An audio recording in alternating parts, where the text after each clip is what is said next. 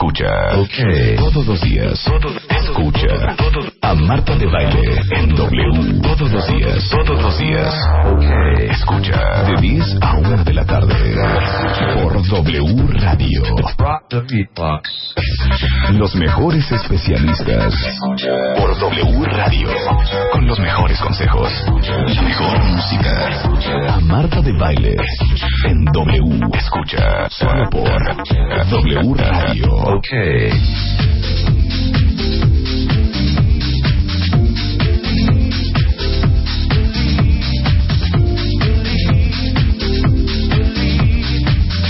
Son 10.04 de la mañana en W Radio. Buongiorno, cuentavientes. Buenos días, alegrías. Alegrías, alegrías. Buenos Miércoles 19 de febrero. Qué bonito día. ¿Por? Porque es un día cualquiera. 19 de febrero. Un día cualquiera. Ayer fue el cumpleaños de Mónica, mi amiga, la esposa del gran Videgaray. Lo oí al aire. Sus 50 años. Lo oí al aire. ¿Sí? Cumple 50 años. No, hombre, claro que no. ¡Qué barbaridad! Happy birthday, Moni. No, Oigan, hoy vamos a hacer muchas cosas. Fíjense bien. Hoy tenemos clases de gobierno. No tengan miedo. Les traje al doctor Miguel Eraña, que es eh, licenciado en Derecho, doctor en Derecho. Y muy buena idea, Rebeca. Vamos a dar clases de qué es un gobierno demócrata, Ajá. qué es una dictadura, Porque sabes qué es una monarquía, qué es un gobierno republicano. Ajá. Nunca te has quedado, bueno, no sé, igual tú eres un poco más sabionda en esos saberes, ¿no? Pero por ejemplo, yo me quedé pensando hace, pero no ahorita, hace mucho, ya sabes, el gobierno republicano lleva el 87. Digo, ¿qué? ¿Hay otro? El demócrata va abajo con 72. po- ¿Eh? Hay una monarquía, hay un primer ministro. ¿Qué injerencia tiene la monarquía en un país? Bueno, de entrada los republicanos versus los demócratas en Estados Unidos, Ajá. unos son más conservadores y los otros más liberales. Es- oh, mira, muy bien. el republicano Cosa es que más ahorita me conservador estás ampliando esa, y el esa parte. demócrata es más liberal. Por ejemplo, ¿no? Exacto. Pero cómo hay gente, el pueblo, que es republicano de corazón. ¿Por? ¿En qué momento? ¿Sabes? Claro, Soy republicana y defiendo... Dictadura. de eso vamos a hablar el día de hoy. La dictadura yo nada más Pinochet. Otro. Ay, Anastasio Somoza. Ah, Somoza, claro. Por ejemplo. Fidel Castro se puede considerar como Ajá. un dictador. Eh, Por ejemplo, el- la idea es que nos, la idea es el régimen o la manera de gobernar. Ahí está el, el detalle. Ahí está el Porque detalle. Venezuela fue, Maduro fue demócrata y es una dictadura. Por ejemplo, ahorita lo que está todo lo que sucede, por exacto. ejemplo, Vamos a hablar de todo eso con el doctor Miguel Eraña, que nos va a venir a dar clases para que también velar. aprendamos de eso. Luego estaba yo, ya, creo que soy la única, o sea, no saben qué sola me siento.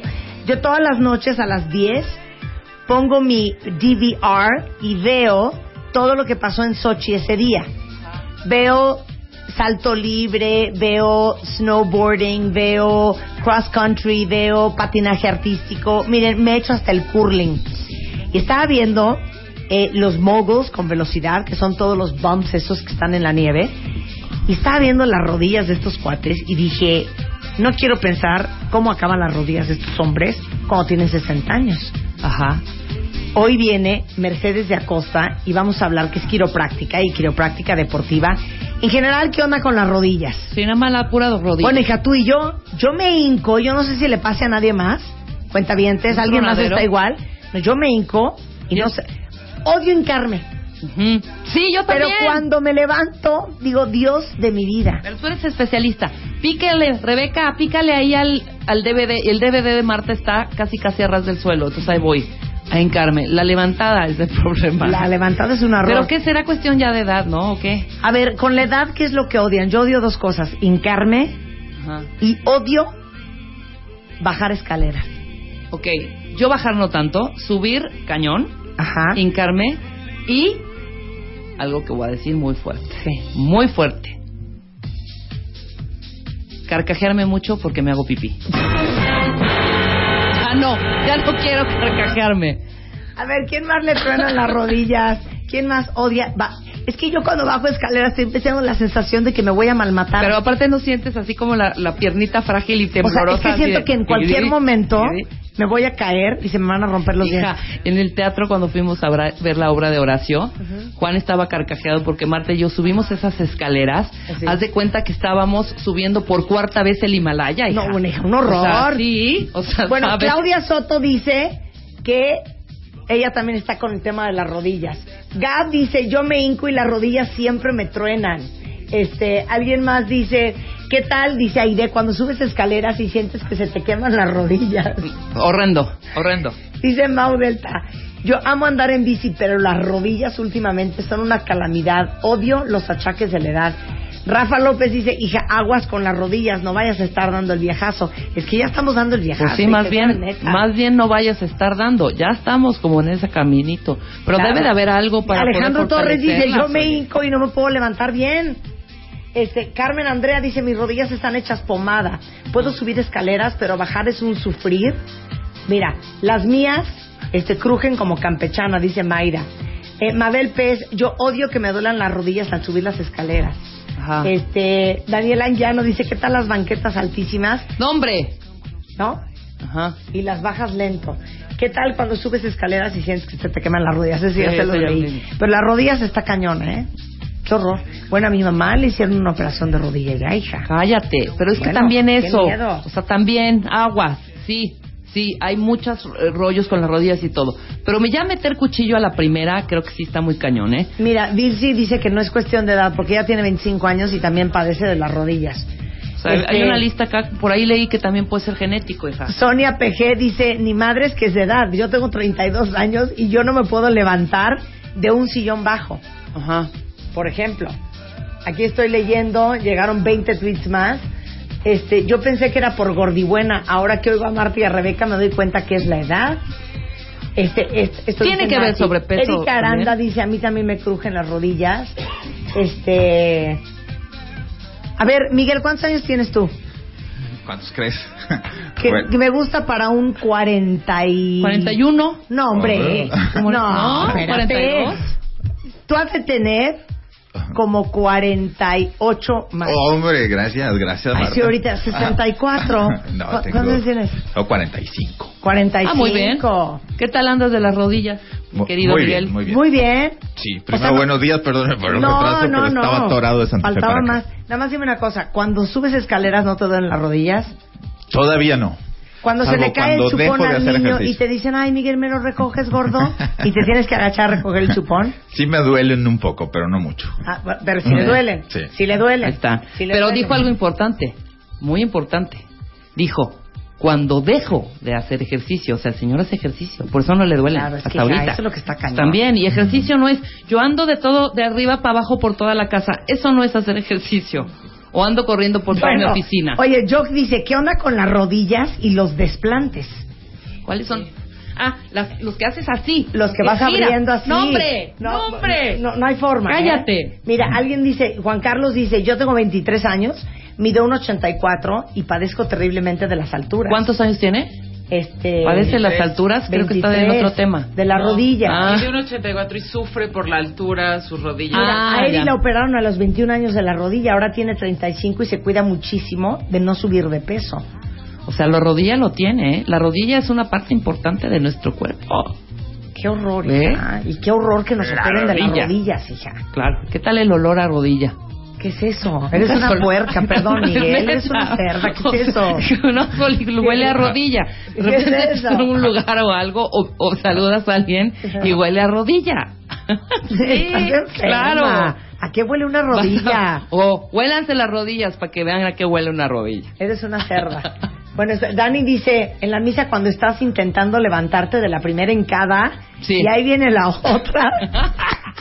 Está precioso. ¡Qué horror! Pues es que sirve para todo, hija. O sea, si no tuviéramos rodilla, no tienes, evidentemente, no tienes fle- flexibilidad, no podríamos hacer prácticamente nada. Bueno, no quiero sonar, sonar anciana, pero les digo una cosa. Yo que veo Sochi diario, ¿tú ves Sochi? No. ¿No? No has visto Sochi ¿No nada. has visto Sochi? No, el no, señor no. está Oigan, en las ¿qué leyes. pasa? El señor está en, los, en la Constitución. Sí, seguramente está leyendo el capítulo 72 de la Constitución de México. Y si lo llego a hacer es bajo Ajá. protesta, porque el régimen de Putin es un desastre. Eso. Estoy de acuerdo, estoy de acuerdo contigo. No lo queremos a Putin, que aparte que risa, que odia a los homo- homosexuales, pero se apellida Putin. Ajá, si supieran lo que significaba aquí en. Exactamente. Ay, no, con apret, con apret. Oye, pero yo sí veo Sochi diario y de, rep- de- no, no quiero ruquear, pero les digo una cosa, sí me impresiona el cuerpo humano. Sí. ¿Se han visto a las mujeres y a los hombres bajar en esquí de velocidad? Van a 80 kilómetros por hora, digo, a Ajá. 80 millas por hora, que son más o menos 140 kilómetros. ¿Saben lo que es eso? O sea, México, Acapulco, a esa velocidad va un esquiador cuando baja una montaña. Sí, claro. En Aunque- estas competencias. Claro, aunque el mexicano va a 80 medios de comunicación por hora, el mexicano alemán. Perdón, Está- pero está es que divino. ¿Qué no creo tal? que haga mucho ejercicio. No, bueno, qué, qué- qué cosa más fuerte. Pero les digo una cosa, es impresionante cómo ni siquiera van sobre el esquí, van sobre el perfil del esquí cuando bajan la montaña. Y yo veo cómo se doblan las rodillas, las piernas, o sea, el, el trancazo y la fuerza que están ejerciendo sobre la montaña, cómo les vibra todo el cuerpo. Neta, el cuerpo humano es fantástico. No, ¿cómo no? hija? Y hoy va a venir este Geo Oye, espérame, espérame, espérame. Ahorita que estás diciendo algo, ojalá puedas googlear o, o encontremos en YouTube. Vi un video, hija. Ajá. No lo han visto. No sé ¿Qué? dónde es. Creo que es en algún país nórdico. ¿Qué? Están en plena nieve. Ajá. Están dos señores, dos Ajá. chavos, con como sus hijitos, que todavía ves eh, agua, ves, pero en hielo y todo Sí. esto, de esas, de esas este, zanjas con agua heladas. Y a los niños con una música, hija, no sé si son, los están preparando para ser acrobatas, pero son chavitos de tres, cuatro, cinco meses, Ajá. seis, seis meses. Los hacen volteretos, los agarran de los piecitos, los cuelgan, así, chum, chum, Qué chum. Luego, responsable. ajá, luego los hacen eh, con, con un bracito, haz de cuenta, lo agarran con un bracito y los hacen así como un trapo, como trapos, güey. Me impresionó. No sé si es una terapia, no sé si son papás. Es, un abuso. Ajá, no, porque están muy... Y los niños carcajeados, chupándose el, el dedito, pero están desnudos todo. Bueno, los ¿Pero papás no están desnudos. Busca ahí, babies. Ay, me lo enseñó Alejandra. Ojalá que... Ale, pásame la liga de ese video que te dije, te lo voy a enseñar. Y no sé si alguien ya lo vio y nos diga qué es. No sé si son hijos de cirqueros y los están preparando, ¿sabes? Hija, pero a ver, ¿tienen tres años o tienen tres meses? Tres meses. O sea, son babies, bebitos, bebitos chiquitos de brazos. Bueno, pues que Alejandro nos pase la liga. Y luego los meten a estas, a estas de agua helada, así les hacen chapuzones, ¡fum! Y salen, algunos lloran, otros no, muy contentos. Pero haz de cuenta que traen un trapo, por arriba, por abajo, como ligas. así, Bueno, pues hoy vamos a tener a Geo González, comentarista deportiva de Televisa Deportes, TDN, Estadio W, W Radio y Animal Político, que dice aquí en Twitter que ya se está poniendo los esquís para venir a hablar con nosotros de Sochi, porque el sábado que la vimos nos carcajeamos porque le decíamos, hija, explícanos lo del curling, que es esta masa de, de, de, de un mármol que solo existe en Escocia. De hecho, es un, es un deporte escocés. y que lo avientan sobre el hielo y otras dos van barriendo. Seguramente lo han visto. Sí, claro. Bueno, va a venir a explicar curling, vamos a hablar de maravillas de Sochi para la gente como el doctor este Miguel Eraña, que no ha visto nada. ¿No? Nada Yo de nomás te digo una cosa, ¿eh? Cuando vuelvan las Olimpiadas de invierno vas a tener 49 años. Ajá. Con eso te Y vas digo a todo. decir, chin, ¿cómo me perdí las de Sochi? Exactamente. Ya que sean en Acapulco. cañones. Por odiar a Putin. Por odiar a Putin. Bueno, y también vamos a hablar de cómo reaccionar ante la discapacidad de un bebé con eh, Verónica Valdés, que es psicoterapeuta y tanatóloga. Pero vamos a arrancar con el doctor Miguel Eraña. Les voy a dar su currículum, que es bastante extenso. Por eso no ve Sochi, porque se la pasa estudiando. Venga, pero todo es léelo. licenciado en Derecho por la Universidad Autónoma de San Luis Potosí. Especialista en Derecho Constitucional. Es maestro y, ¿por qué no? Es doctor en Derecho por la Universidad Española de Salamanca. Es profesor de tiempo completo del Departamento de Derecho de la Universidad Iberoamericana del DF y da derechos humanos, derecho constitucional, procesal constitucional y desde hace ocho años es miembro del Sistema Nacional de Investigadores con líneas de investigación en torno a competencias, sistemas electorales y funcionalidad de los poderes federales y de los estados. Él es el doctor Miguel Eraña. hombre, qué bonito hombre. se- Servidor y amigo. Pues creo que nunca me habían presentado así. Muchas gracias, Ok. Marta. Muchas gracias, Rebe. No, hombre. Y Me da paz que saber Diana. que eres maestro de la Ibero. Porque entonces lo de enseñar se te da. Porque esta es una clase, cuentavientes, de gobierno. Ujú. Hombre, pues es mucha la responsabilidad, sobre todo porque eh, me parece que estos temas no se abordan continuamente, no aquí, sino en ningún lado. ¿eh? Ah, pero aquí hacemos todo diferente. Ajá. Me da mucho gusto y la verdad estoy muy agradecido por la invitación. Encantado de volver a la W porque eh, venía yo con León Krause y mi querida amiga y magnífica directora de esta casa, Gaby Marketing. Ah, mira. A quien le mando un saludo que por ahí debe andar. Así que encantado de volver a la W y qué mejor que conocerlas a ustedes y venir. Gente joven, gente guapa, gente divertida. Que nos instruyas De verdad, porque yo estoy en la ignominia. No creo que pueda hacer esa fu- función porque la verdad es difícil la tarea de pues de andar también de docente fuera de las aulas universitarias, pero bien, bueno, yo intentaré. muy bien. Intentaré, pero lo que me da mucho gusto es estar en este programa, no solo porque ustedes son muy simpáticas y las sigo, no les digo que a diario, pero de manera muy continua. La verdad acepta que te prendiste cañón Sí, cuando claro, claro, claro. La verdad, Sí, nada más sí, te vino hubo a conocer morbo. a ti. Tuve morbo para te vino a venir. conocer a Y ti. acepta que tus alumnos te dijeron, están bien guapas, qué bueno que vas, profesor. Sí, sí, sí, sí, la verdad es que sí llevo, eh, tengo tarea para relatar cómo me fue. Eso. Oye, a ver, pues empecemos con Rusia, nada más de curiosidad. Rusia es una república, es una democracia. Pues mira, yo quisiera entrarle directo a Rusia, ya que sí. eh, Lo provoqué. Y bueno, está muy lejos de ser una democracia, pero para que entendamos, está muy lejos de ser una democracia porque tiene eh, alrededor de 20 años, los va a ser apenas, de constituirse después de aquella disolución de la URSS en un país independiente que al final es enorme, pero que tiene graves problemas en su configuración democrática, como muchos Pero de la ellos se zona. viven como democráticos. Pues aunque es como nosotros. También Sí, decimos que somos democráticos y bueno, habría que poner alguna postille siempre que, eh, que hablamos de qué país se puede autocalificar como democrático cuando hay algunos estándares Sí. que hay que rebasar. Pero a mí me gustaría, Marta, parece, y Rebe, que parece, es, esto es un poco teórico, pero es necesario hacer un deslinde. Primero entre las formas de Estado y luego las formas de gobierno justamente me estás preguntando si tiene una forma de gobierno democrática Rusia. Sí. Habría que ver primero en qué estados están insertos estos países, como el nuestro y, y los más de 200 que tiene el mundo. De manera que yo creo que es muy importante distinguir, por ejemplo, eh, cuestiones básicas como, a ver, una forma de Estado es distinta a la forma de gobierno. No entiendo. A ver, Dame vamos, la diferencia. vamos a hacer la diferencia. A ver. A ver, eh, a partir de que surgen los estados-nación, a- eh, especialmente del siglo XVI en adelante, Sí. y particularmente en las constituciones del 18 y hoy mismo que casi todos los países del mundo tienen constituciones escritas, hay excepciones, sobre todo los del mundo anglosajón que no, no las tienen eh, como textos escritos, pero eh, lo que hi- hicieron los estados-nación es configurarse en eh, sociedades políticas, es decir, co- como un con un registro estatal, pero ahí la diferencia entre los estados pueden ser, hay estados, por ejemplo, complejos o estados simples. Los estados complejos son categorías eh, básicas de derecho político o de, o de ordenación política. Los estados complejos son aquellos que tienen eh, descentralizado el poder político. Por ejemplo, nosotros, Brasil, Estados Unidos, una federación, por ejemplo, es un estado complejo, porque subsisten dos sistemas políticos, uno de los del centro y otro de las partes que lo componen. Eso, entonces, O es sea, un Washington estado. y sus derredores, Es un eh, la estado Ciudad de. México y sus derredores, Exactamente. eh, Sao Paulo y sus derredores. Exactamente, son estados complejos porque subsisten distintas formas de organización interna, además de una nacional. Ok, Ajá.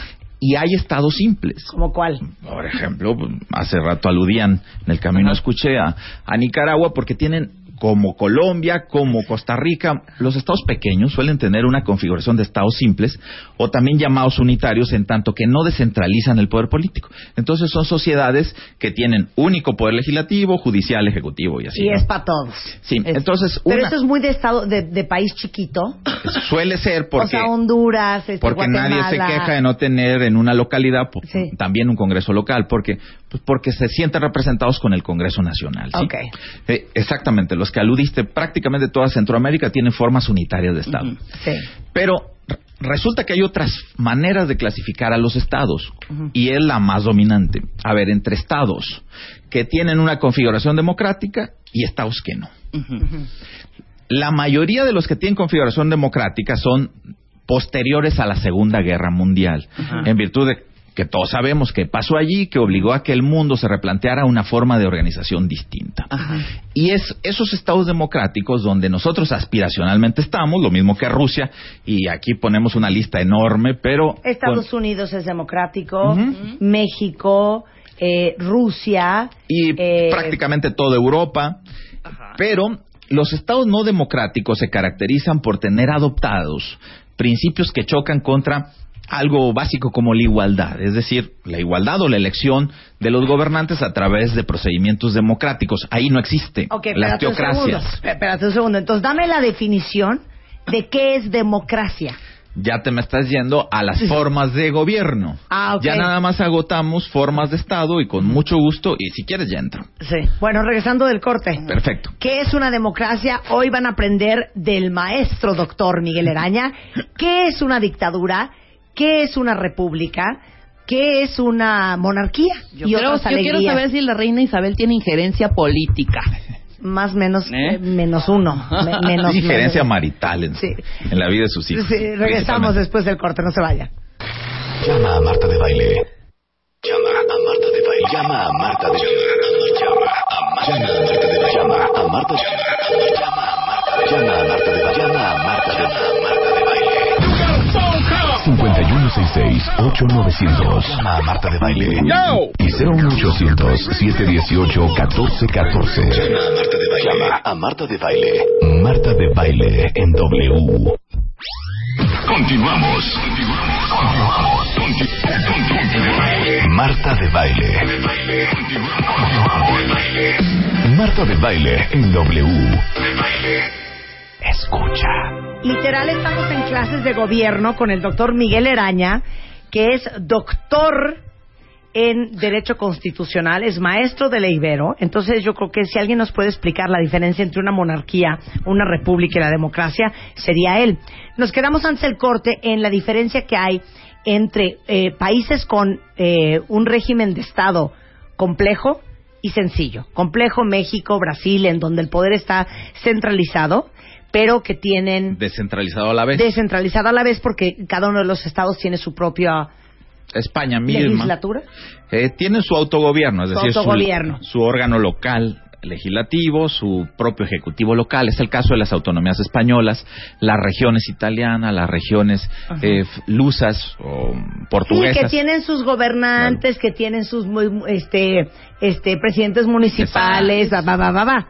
Sus Y los países enanos, pusimos ejemplo todo Centroamérica, son estados simples. Exactamente. Porque, pues imagínate, Nicaragua hay 6 millones de habitantes. Pues desde Managua operan todo el país. Claro. ¿no? Sí tienen 96 diputados por allí Sí. y evidentemente no tienen una, una, una replicación de, de estas legislaturas. Claro. Sí tienen alcaldías y Sí, las hay, Claro. pero son estados más tranquilos. La otra clasificación de estados era los democráticos y los no democráticos. Los democráticos pueden organizarse de manera distinta bajo formas de gobierno. Aquí viene la otra clasificación. A ver. Formas de gobierno que pueden ser, a ver, si ya damos por descontado que los estados son democráticos, eh, tiene que haber una configuración del gobierno, digamos, que salve un principio de elección de las autoridades. Que haya comicios libres, elecciones competidas, que se pueda alternar los partidos en el poder. Es decir, esa forma de gobierno hay que identificarla. A propósito de, ahí vamos a saber si la forma es presidencialista o presidencial de gobierno, como es el modelo estadounidense. Otros dicen que la mexicana también es una forma derivada del sistema presidencial. Yo justamente ayer presenté un libro donde les digo que esto es una broma, esto no es un sistema presidencial a la, a la estadounidense, sino es, es un tercer género, pero digamos que nos acercamos en el modelo más a la forma presidencial, donde está articulado un ejecutivo muy fuerte, con muchas competencias, pero también eh, se contrapone o hay un balanceo con un Congreso relativamente o hay veces fuerte, dependiendo de la legislatura. Esto es el modelo estadounidense de forma presidencial. Sí, o sea que Obama es el, el manda más hasta cierto punto. Relativamente. Pero eh, básicamente no puede operar sin la bendición del Congreso y el Senado. Exactamente. Así O sea, no Así es libre y soberano de Y tomar las decisiones que se le Como aquí, la gana. como aquí. Y ¿Cómo prácticamente toda América? Latina tiene, ese- Tiene esa- forma esa con función. algunos elementos de otras formas de gobierno. Pero entonces dices, es demócrata presidencialista. es una forma de gobierno, digamos, en un estado de Sí. aspiracional o declaradamente democrático, con, con una forma de gobierno presidencial, en el caso estadounidense, digamos, de acento presidencialista en el caso de la mexicana, y si nos vamos a toda América Latina, prácticamente el modelo se reproduce. dame la otra parte. ¿Quién aspira a ser demócrata pero no es presidencialista? Ah, ahí vamos. Hay otras formas de gobierno que están insertas en estados democráticos y que a lo mejor a nosotros nos cuesta mucho porque tenemos una tradición republicana donde no hay títulos nobiliarios. Entonces, meter a un monarca, a un rey, en un sistema de gobierno eh, nos parece muy complejo y además decimos luego, luego con descalificación. Eso no es una forma democrática. Pues casualmente, o no casualmente, fehacientemente, las formas de gobierno donde hay monarquías constitucionales, es decir, donde hay un demócrata, donde hay un rey que si bien no llega por elección, porque es lógico, hay un principio consanguíneo, se hereda el, el cargo El del- título, claro. del título del monarca, pero eh, esa, esa parte del Ejecutivo solamente es, eh, digamos, es la mitad del Ejecutivo. Eh, es la jefatura del Estado. Porque hay una jefatura del gobierno que se llama, o se suele llamar, eh, primer ministro en Inglaterra, jefe del gobierno en España, por ejemplo, Sí. canciller en Alemania. Es lo mismo Sí. es eh, ese canciller, primer ministro, jefe del gobierno, obtiene su legitimidad democrática en condiciones igualitarias a través de las elecciones a las que se convoca de manera democrática cada cierto tiempo. Suelen ser legislaturas de cuatro o cinco años, de manera que el Ejecutivo es bicéfalo. Por un lado, tiene un jefe de Estado en, en un, con un monarca. Dos cabezas. Dos cabezas. Bicéfalo, dos cabezas. ¿Ok? Por un lado el monarca. Díganme cuando me estoy Sí, pasando Por un de lado el monarca y por otro lado el primer ministro, canciller o jefe de gobierno. Exactamente. Esos, esa forma de gobierno suele llamarse forma parlamentaria de gobierno y hay que ver qué jefe de Estado tiene. Si es monarca o rey, es el caso de más de 10 países eh, del centro de Europa o del continente europeo, incluyendo tres principaditos que eh, suelen ser objeto de mucha atención por las... Como Mónaco, el- como eh, Liechtenstein, Mónaco o... Liechtenstein, Ajá. y- Luxemburgo. y Luxemburgo. ¿no? Que esas no son monarquías, son principados que tienen una forma muy parecida a una monarquía. Es decir, se hereda el trono. Sí, pero donde hay monarquía y hay eh, jefe de Estado, que es, por ejemplo, Inglaterra, eh, que es la Inglaterra, ejemplar. Inglaterra, Holanda, Noruega, este, Suecia. Suecia, Dinamarca. Suiza, Dinamarca. Suiza no. No, Suiza Di- no. Dinamarca.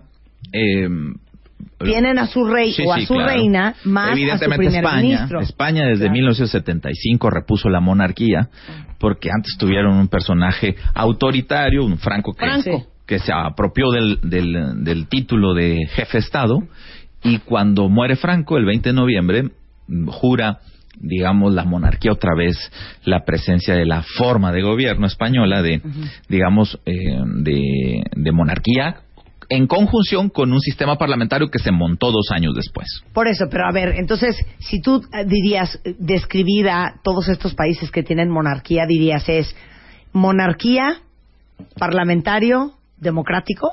Tiene, a ver, pues sí, podríamos decir, es una monarquía constitucional con un régimen de gobierno parlamentario. Serían los casos que aludimos, insertos además en un Estado democrático, porque estos monarcas lo mismo que sus primeros ministros, tienen limitaciones de poder.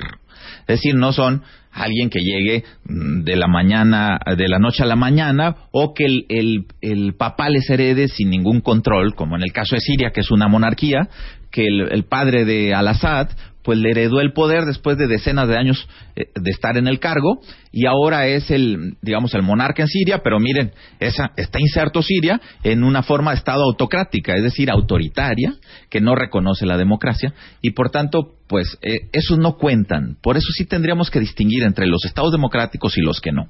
Ok, ahora, ojo, la reina Isabel, la monarca inglesa, no puede llegar a decirle a su primer ministro, Ajá. Güey, Declárale no, la guerra a vamos a entrar- Francia. no vamos a entrar a Irak. Claro. O sea, ella no tiene el poder para hacer eso. Mm, Pues no, porque tampoco lo tienen los jefes de Estado, eh, digamos, de la mayoría de las monarquías que acabamos de aludir, que son los, los, los reyes. Son figuras, después de la Segunda Guerra, los monarcas o los reyes se han convertido, los mismos príncipes que aludimos, en figuras como de jefes de Estado decorativos. Es decir, reinan pero no gobiernan, como se dice en el cliché. En tanto que, si bien firman todos los nombramientos de los altos cargos del país, Sí.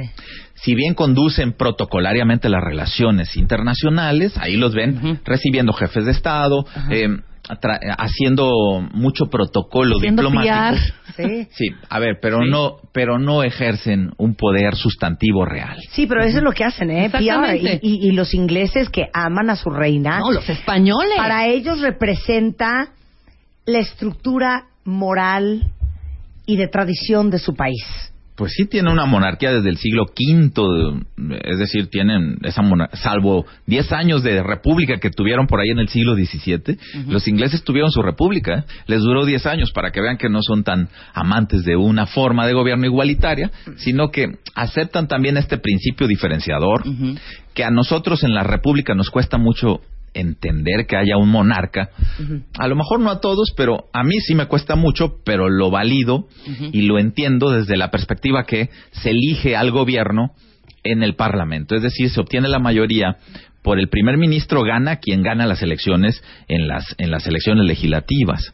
Y el monarca pues la verdad es un adorno, ¿eh? Claro. Es un adorno, ah, decía Un Rebe. adorno caro, un adorno muy caro. Muy De caro, le hecho, cuesta 60 millones de dólares o de, o de libras eh, al año la monarquía inglesa a los contribuyentes. Claro, o sea, uno está subsidiando el Palacio de Kensington, pero el Palacio de Wow. Buckingham, pero la casa en Sandringham, pero Claro. la- las saladitas a cazar y las, Sí, y las sí, sí. joyitas de la corona, pues la reina Isabel está considerada una de las mujeres más ricas del mundo.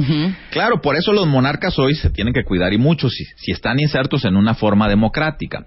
Ahí está el caso del rey español que gobierna, don Juan. Carlos I, quien por una eh, estulticia mayor, vamos, se oye bonito, pero en realidad se puede decir una pendejada mayúscula. Sí, qué bonito.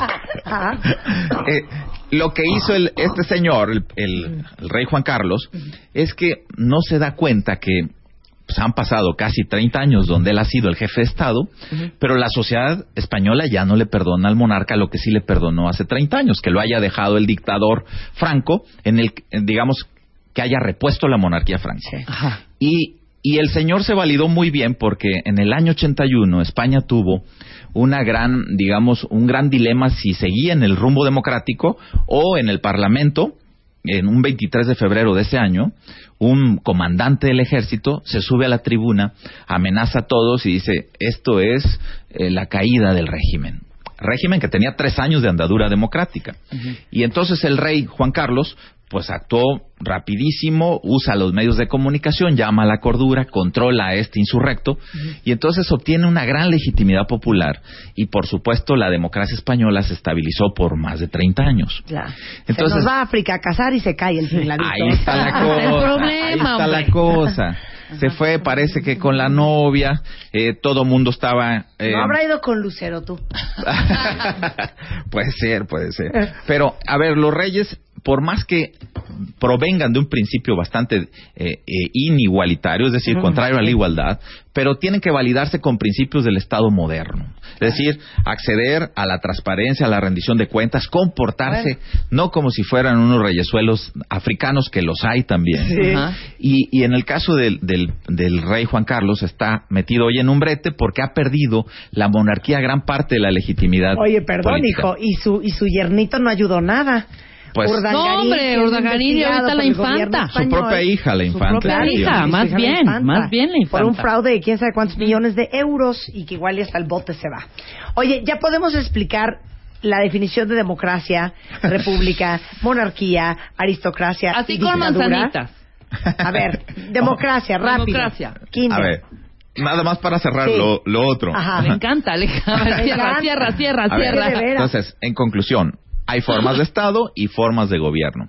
Después de la Segunda Guerra, las formas de Estado democráticas pueden articularse con formas de gobierno distintas. Pueden ser presidencialistas, parlamentarias o una mezcla de ambas. Es decir, puede haber modelos semiparlamentarios, semipresidenciales. eh, este modelo de formas de gobierno se aceptan en cualquier democracia y digamos son las que hoy rigen en la mayor parte de los estados del mundo que tienen adoptado el régimen democrático. Ok, okay. ahora sí, muy trucha tú. Ahora, ahí te va una. muy buena pregunta de un cuentaviente que dice Juan Márquez.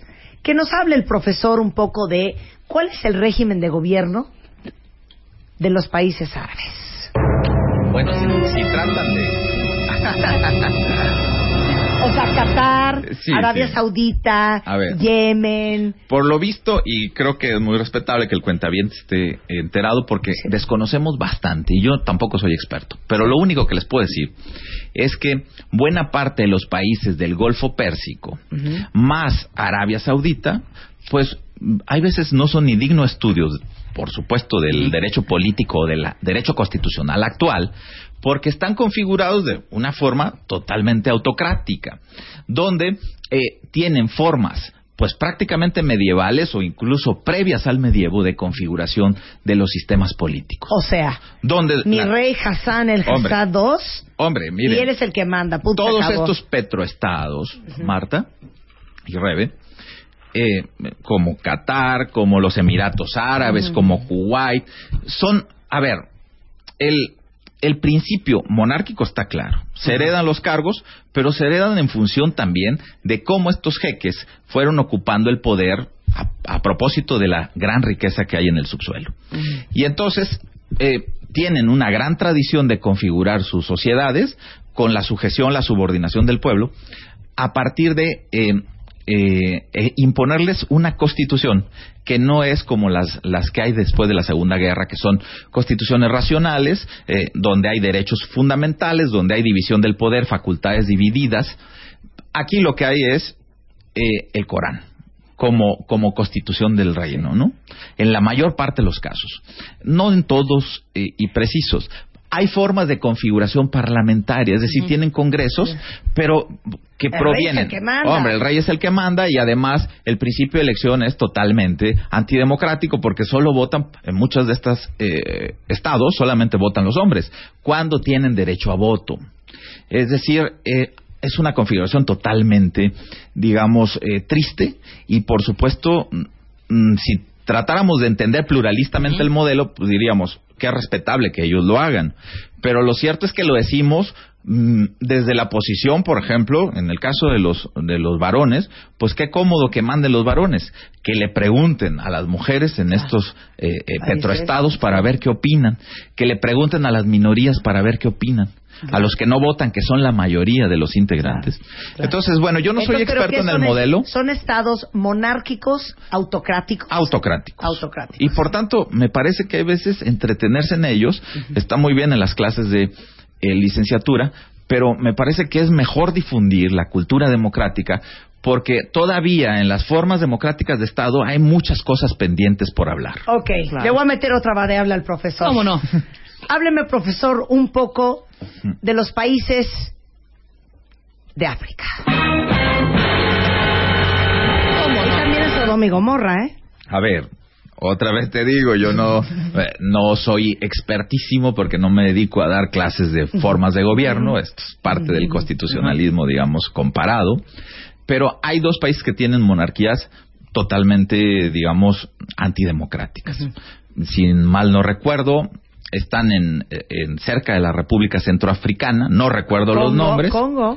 Son dos monarquías que son totalmente autocráticas, donde hay lesión absoluta y diaria de los derechos humanos, donde el monarca ahí, pues no es por la riqueza petrolera, sino por eh, los recursos naturales entre los diamantes y, y obviamente el, el cacao, el café, eh, donde hacen riquezas descomunales que no le dan cuenta a nadie.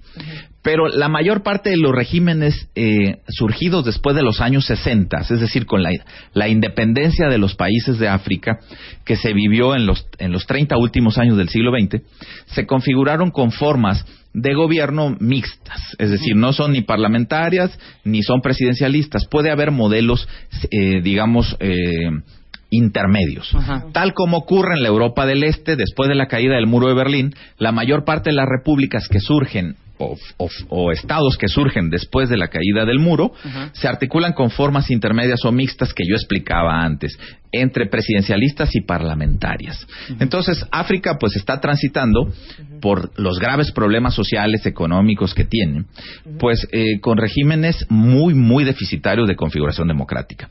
Pero fíjate que hay todavía. Marruecos tiene monarquía. Uh -huh. Marruecos tiene una monarquía, claro. pero además es de las monarquías más liberales, porque, porque para y no se puede calificar que sea plenamente democrática, pero el rey Hassan, por lo menos, acepta la elección democrática de los eh, parlamentarios.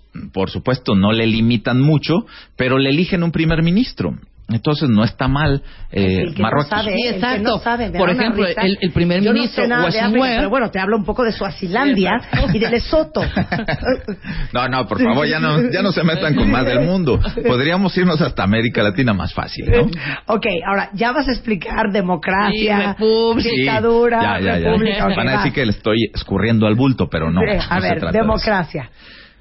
A ver, la democracia es la definición pura. demos pueblo, gracia forma eh, de gobernar, es decir, la forma de gobernar de los más, eh, aunque los directivos sean los menos.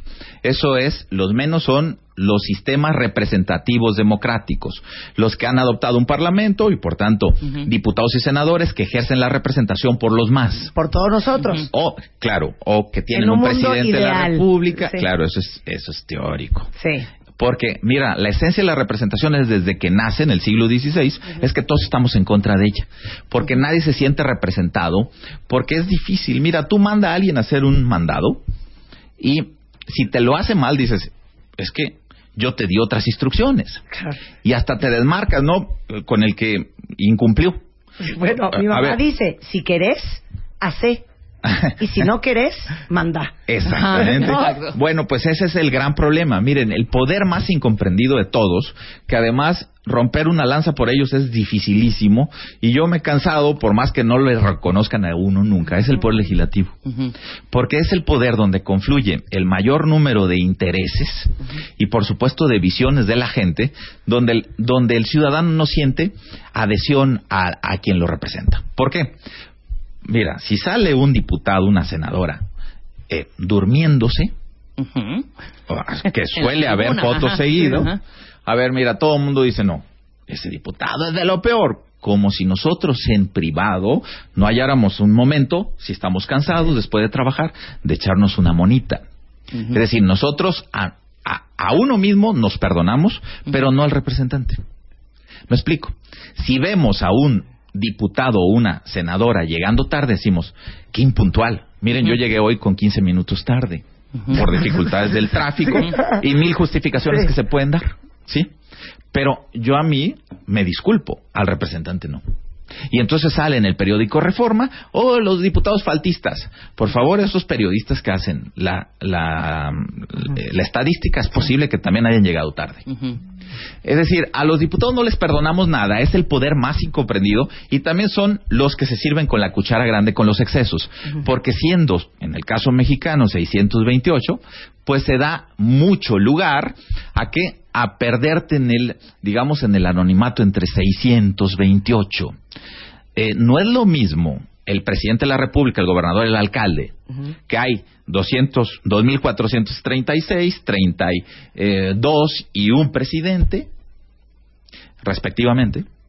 Es decir, todos le ponemos la vista a los ejecutivos, además tienen bolsas que abren y así cual si fueran, eh, digamos, eh, ¿qué será? Estos señores que se dedican eh, insanamente a, a a enseñar, a abrir. enseñar tus cosas. a ens- Claro, los ejecutivos van mostrando presupuestos, programas, repartiendo bienes, privilegios, dones.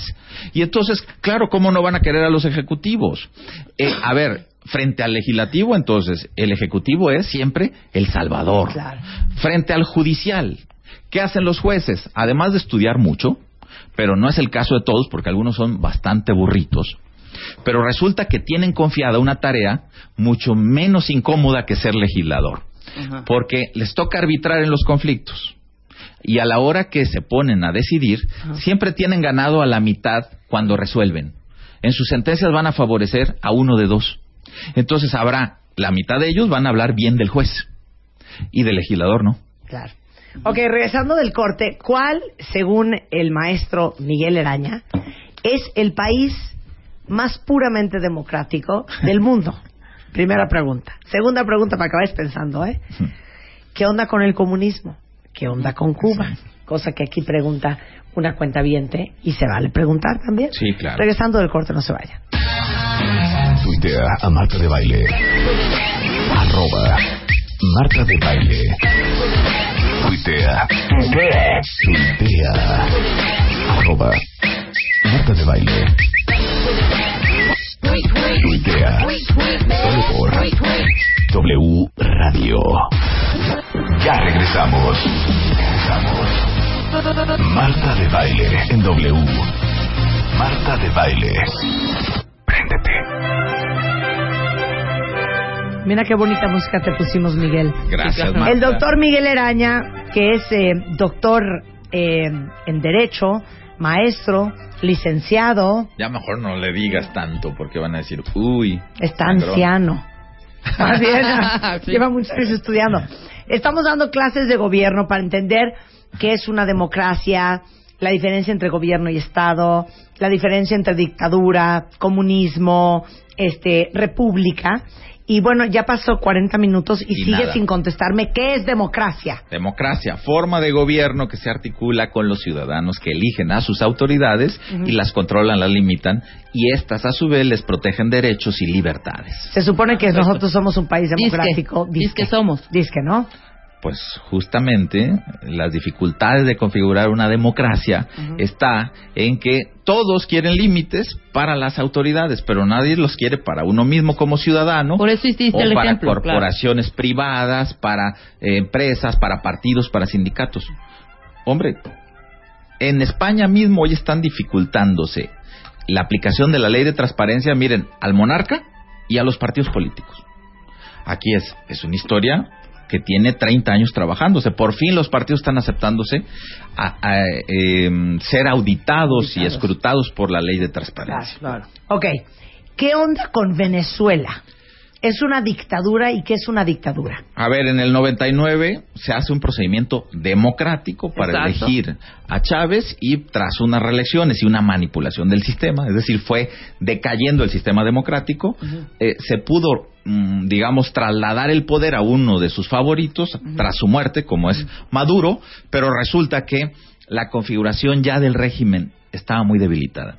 Y cada vez más, porque si bien subsiste un régimen complejo, porque hay eh, tanto potestad legislativa local, hay, hay autoridades ejecutivas, hay gobernadores de los estados elegidos de manera democrática.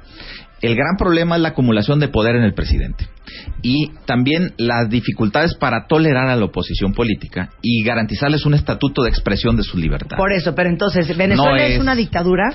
No se puede calificar hoy como una dictadura porque estaríamos hablando que allí sí nos podemos ir a, a Siria, pero digamos es una democracia eh, de salida. ¿eh? Puede, en poco tiempo, si no se reconfigura el poder democrático y los controles para todos, puede caer en una autocracia.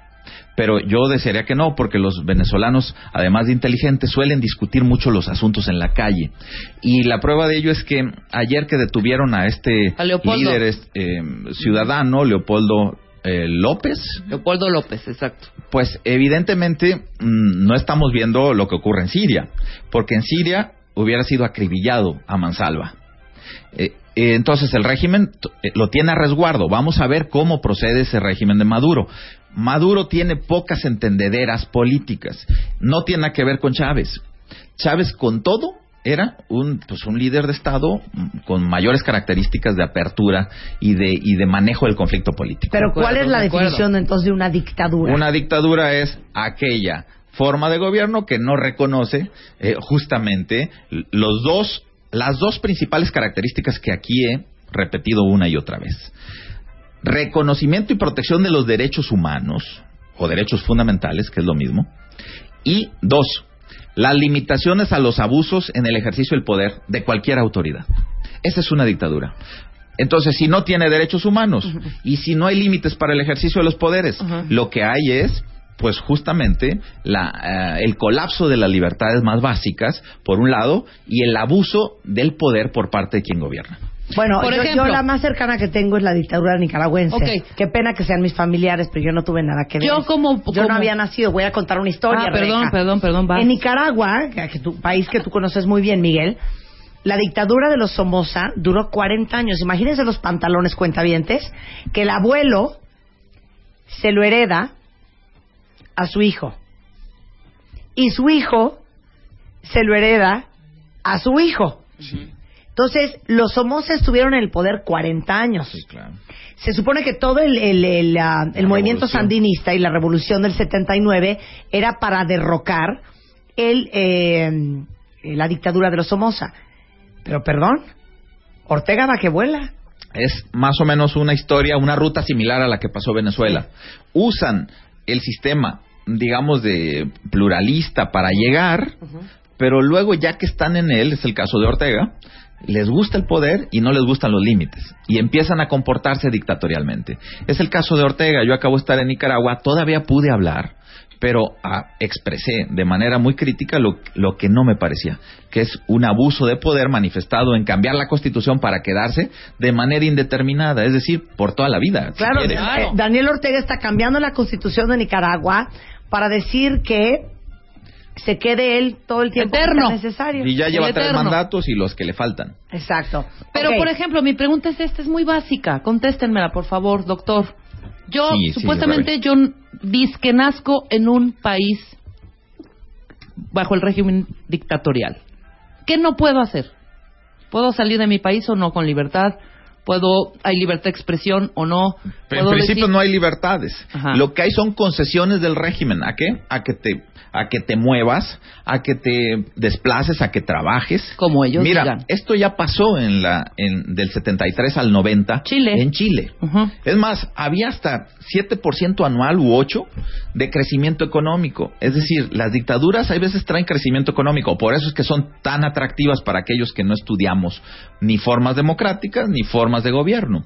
Eh, el Chile de, de los 70 crecía al 7-8% como China hoy. ¿Por qué creen que China crece hasta el 10-11%? Ujú. Pues porque es mucho más fácil imponer decisiones económicas, activar el sistema de, eh, financiero, el sistema mercantil, porque es mucho más complejo articular una democracia con régimen económico libre y sobre todo con ganancias. Ajá. Entonces tiene mucho más virtud que haya un crecimiento de 3% o 2% en un sistema que acepta las libertades que en uno que no las acepta, que es el caso de Chile. Entonces, ¿qué había en, en Chile? Libertades económicas, pero no libertades eh, humanas. Obviamente no tenías capacidad de oponerte al régimen, porque si no te convertías en uno más de los cientos de decenas de personas que echaron al mar desde los helicópteros los agentes de, de Pinochet. ¿Cómo? Hombre, así era la manera como se Se deshacían empiezan de las los desapariciones. Claro. Claro, y entonces se hace selectivo. Los dictadores se convierten en genocidas, es decir, eligen grupos para el exterminio. Y por supuesto que la historia de la humanidad cuen- da cuenta de muchos y la peor de estos ejemplos lo dio la Alemania de Hitler, por supuesto la Italia de Mussolini. Claro. Y yo creo que son países que hoy, justamente, me preguntabas Marta, ¿cuál es el país que tiene de los mayores estadios de desarrollo democrático? Pues sin duda Alemania porque sabe a dónde no quiere volver. Claro.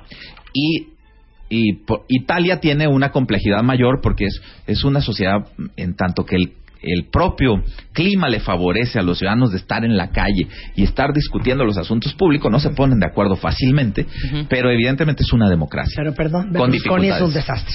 Es un desastre, pero lo echaron es del un modelo. desastre, sí. Es decir- Ahora, perdón que te interrumpa. ¿Qué onda con Cuba? A ver, ¿Cuál es la definición de comunismo? A ver, Cuba es... eh, todas estas formas que yo describí tienen una forma teórica y una forma simulada. Es decir, esos que se maquillan con formas disque democráticas, es el caso, por ejemplo, hoy de Nicaragua que hablábamos, el, el que está asistiéndose en Venezuela, y en el caso de Cuba está muy claro que la revolución cubana de los 50 lo que hizo fue desplazar a una vieja dictadura, pero lo que hizo fue tras- trasplantar una dictadura por otra. Es decir, también puede haber dictaduras de partido. Eso fue lo que ocurrió en Cuba.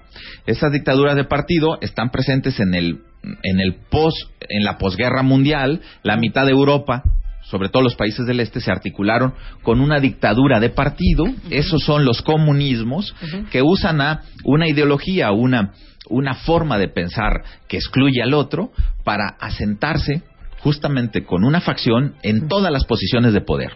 Entonces, por ejemplo, hay simulación de distribución del poder. Cuba tiene un parlamento. De hecho, en 2008 eligió de manera parlamentaria a Raúl Castro.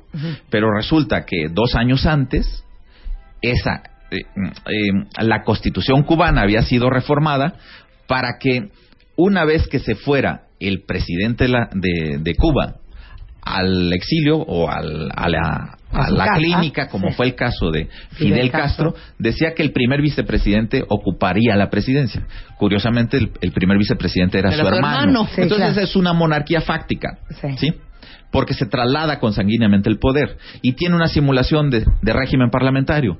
Y hoy a lo mejor hay muchos que me van a decir, no, estás diciendo cosas en, en contra. A ver, si vamos a los dos requisitos. ¿Tiene configurado un sistema de derechos humanos? Pues que le pregunten a Joanny, que le pregunten Sí. a, a los cientos No lo de, de miles de personas que han sido perseguidos por defender sus derechos.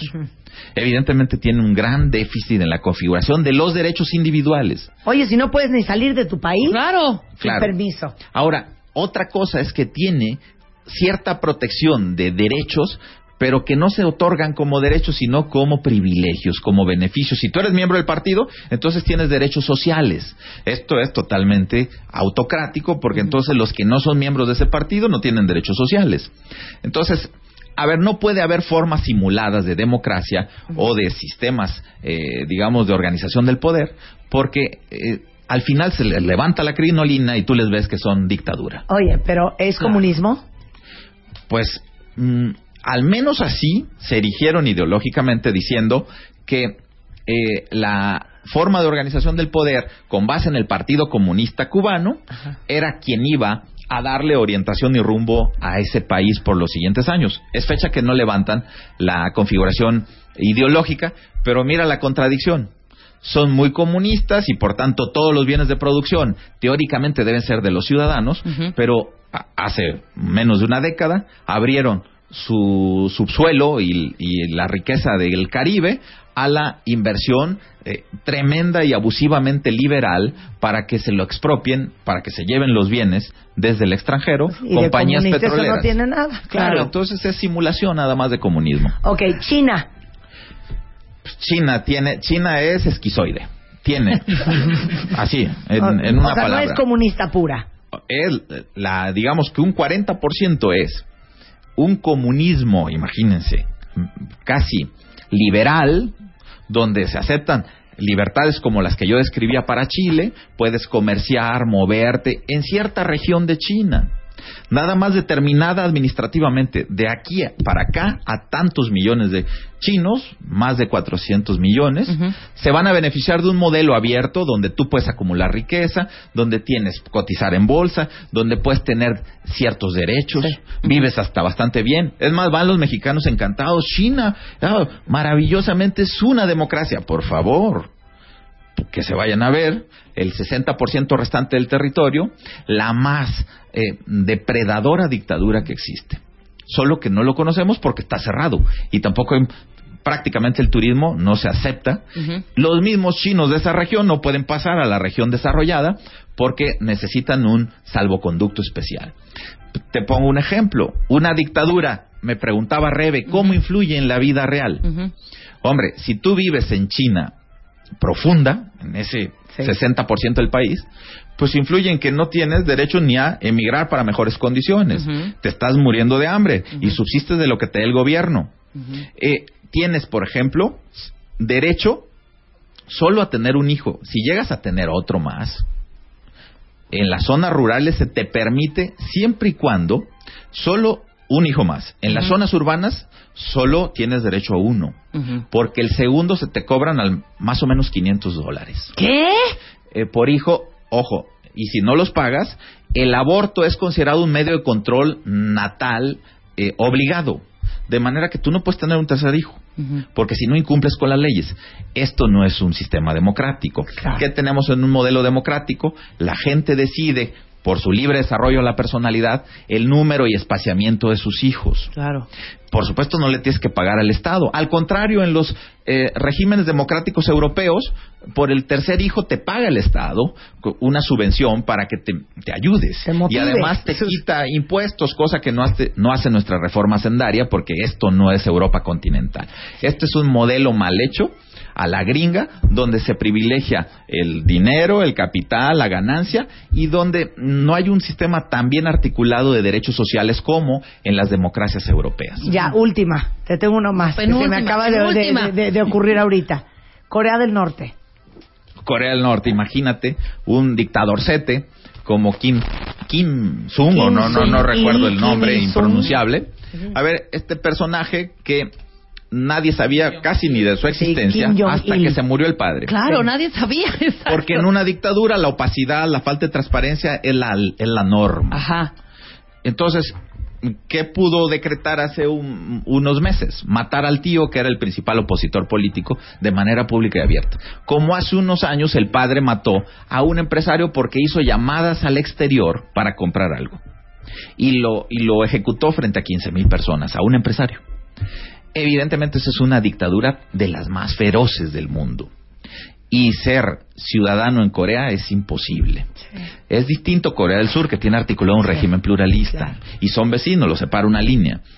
Entonces, eh, evidentemente, como ven, el mundo es muy diverso, pero la tendencia después de la Segunda Guerra es a a propósito de coincidir en, un, en temas básicos, nucleares, como defender derechos humanos y aceptar la limitación de los poderes, no solo de las autoridades, también de los abusos de el ciudadano que tiene poderes dominantes, que tiene un, una posición de predominio, se le limita. Esa es una democracia también. ¿eh?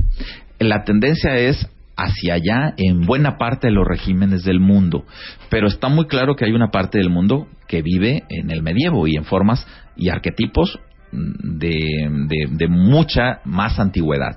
Pero no están tan lejos, ¿eh? Ahí está Michoacán que está volviendo, por ejemplo, a formas arcaicas que, del medievo también, en algunas regiones donde, donde no hay gobierno. Pues. Exacto, exacto. Bueno, yo te voy a comprometer aquí al aire de que la próxima vez que te vamos a invitar, Ah, me van a invitar después de tantos cuentavientes que dicen que soy palerón. No, si es apartidista absoluto. absoluto. Vamos a hablar para que él, digo, vamos a, pedirle al doctor Miguel Eraña que nos explique la, la, la definición de la izquierda y de la derecha.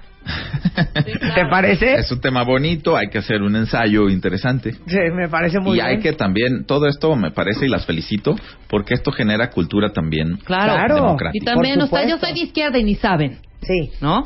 ¿Qué es la izquierda? ¿Qué tan de izquierda? ¿Y qué es la tan de derecha? ¿Qué es la ultraderecha? Ujú. ¿Qué es la ultraizquierda? ¿Qué es la democracia? Miren, aquí es esto, democracia. Es la recuperación de espacios plurales, en equidad, el rescate de el papel de la mujer, el que ejercen ustedes aquí. Veo que el 70%, empezando por Marta, y tú, Rebe, y tú, Diana, Ah. están ejerciendo un poder democrático desde los medios, que antes estaba colonizado y limitado solo a una función, fíjense, era una forma de gobierno testiculocrática. ¡Wow! Qué Ustedes ahora la pusieron al revés. Ahora, ¿cómo le pondremos? Pues, ¿qué será? Pues Chichiteocrática. Vaginocrática. ¡Ay, qué asco! Gracias, Miguel. Un Muy placer bien. tenerte aquí. Oiga, Miguel tiene Twitter, aunque no lo pela mucho. El Twitter del doctor Miguel Eraña es arroba m guion bajo Eranya con Y. Con Y. Eranya. Muchas gracias, Miguel. Un gusto tenerte acá. igualmente, Marta, encantado. Hacemos un corte y regresando. ¿Cómo manejar la discapacidad de tu bebé? Al volver. Y más adelante vamos a hablar de Sochi con Georgina eh, González y vamos a hablar De mis también de las rodillas. Mis rodillas. Al regresar, no se vayan, ya estamos de vuelta. Escribe a Marta de Baile. Escribe radio arroba martadebaile.com radio arroba martadebaile.com Escribe solo por W Radio.